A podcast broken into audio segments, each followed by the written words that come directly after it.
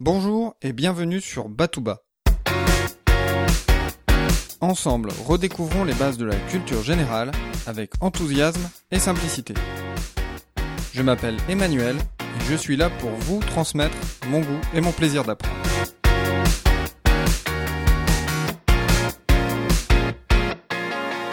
La première moitié du 19e siècle est caractérisée à Paris par la création des principaux passages couverts, tels que la galerie Vivienne ou la galerie Colbert.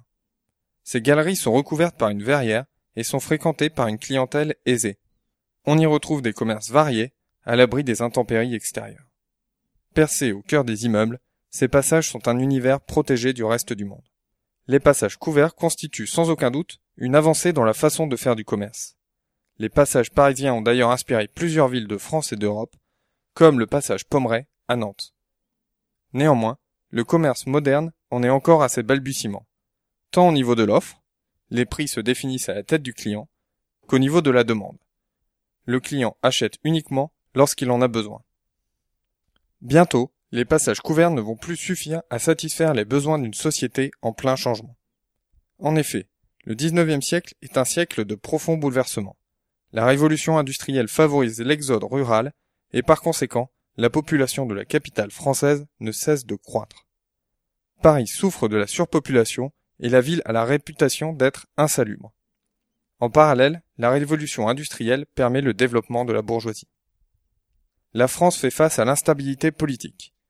Le 2 décembre 1852, Louis-Napoléon Bonaparte, le neveu de Napoléon Ier, devient l'empereur Napoléon III et le Second Empire voit le jour. Ce coup d'État met fin à la Seconde République qui n'aura existé que quatre ans.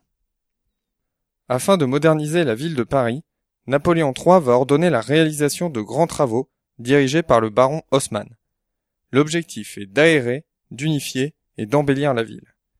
Des quartiers entiers vont disparaître pour laisser place à de grandes artères que l'on peut encore observer dans Paris aujourd'hui. Un homme va voir, dans ce contexte de changement, une grande opportunité. Aristide Boussicot est un Normand venu tenter sa chance à Paris.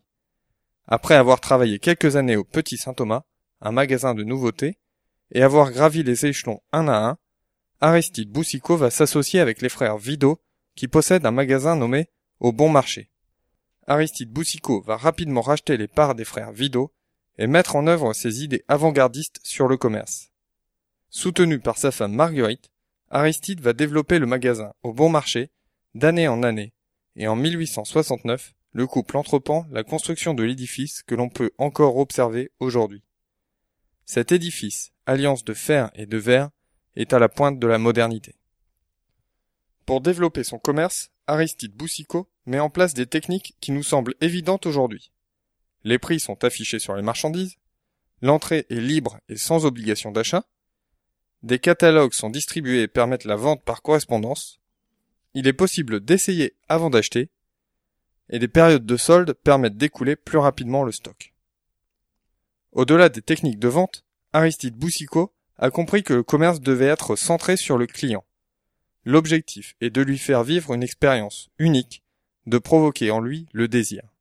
Surtout, Aristide Boussicot réalise un coup de génie. En effet, il cible une population spécifique, les femmes. Dans la première moitié du XIXe siècle, la vie de la femme est d'un ennui mortel, une vie passée entre la maison et l'église. La femme ne peut sortir seule dans la rue et ne peut exercer aucune profession, à part celle de bonne ou de prostituée. Cela va changer avec les grands magasins. Au bon marché va devenir un lieu incontournable pour les bourgeoises.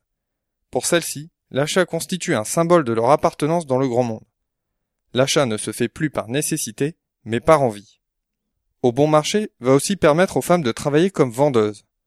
Bien que les traitements entre hommes et femmes soient toujours très inégalitaires, Aristide Boussicot offre certains avantages à ses employés qui sont très en avance sur son temps. Par exemple, une cantine gratuite, une caisse de retraite et un jour de congé hebdomadaire.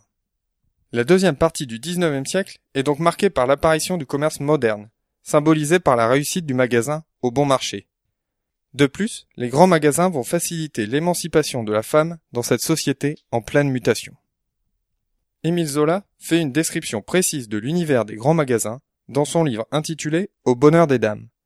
Je me permets de vous en lire un court extrait. Mouret avait l'unique passion de vaincre la femme. Il la voulait reine dans sa maison, il lui avait bâti ce temple pour l'y tenir à sa merci. C'était toute sa tactique, la griser d'attention galante et trafiquer de ses désirs, exploiter sa fièvre. Aussi, nuit et jour se creusait-il la tête, à la recherche de trouvailles nouvelles. Déjà, voulant éviter la fatigue des étages aux dames délicates, il avait fait installer deux ascenseurs capitonnés de velours.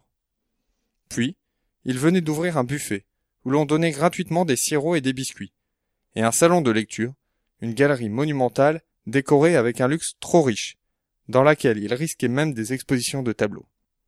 Mais son idée la plus profonde était, chez la femme sans coquetterie, de conquérir la mère par l'enfant. Il ne perdait aucune force, spéculait sur tous les sentiments, créait des rayons pour petits garçons et fillettes, arrêtait les mamans au passage en offrant aux bébés des images et des ballons.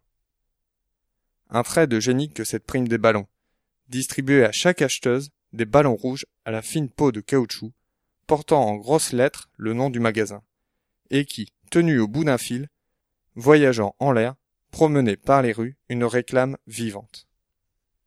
La grande puissance était surtout la publicité. Mouret en arrivait à dépenser par an 300 000 francs de catalogues, d'annonces et d'affiches. Pour sa mise en vente des nouveautés d'été, il avait lancé 200 000 catalogues, dont 50 000 à l'étranger, traduits dans toutes les langues. Maintenant, il les faisait illustrer de gravures, il les accompagnait même d'échantillons collés sur les feuilles. C'était un débordement d'étalage. Le bonheur des dames sautait aux yeux du monde entier, envahissait les murailles, les journaux, jusqu'aux rideaux des théâtres. Pour en savoir plus sur les grands magasins, je vous invite à vous procurer le roman d'Émile Zola, Au bonheur des dames, dont je viens de vous lire un extrait. Je vous invite aussi à voir l'exposition virtuelle de la Bibliothèque nationale de France sur ce roman. J'ai mis un lien vers cette exposition sur www.batouba.com. Enfin, vous pouvez visionner le reportage d'Arte au bonheur des dames. Je remercie Catherine de m'avoir donné l'idée de ce sujet. Je vous dis à très bientôt pour un nouvel épisode de Batouba. D'ici là, restez enthousiastes, prenez soin de vous et de ceux qui vous entourent.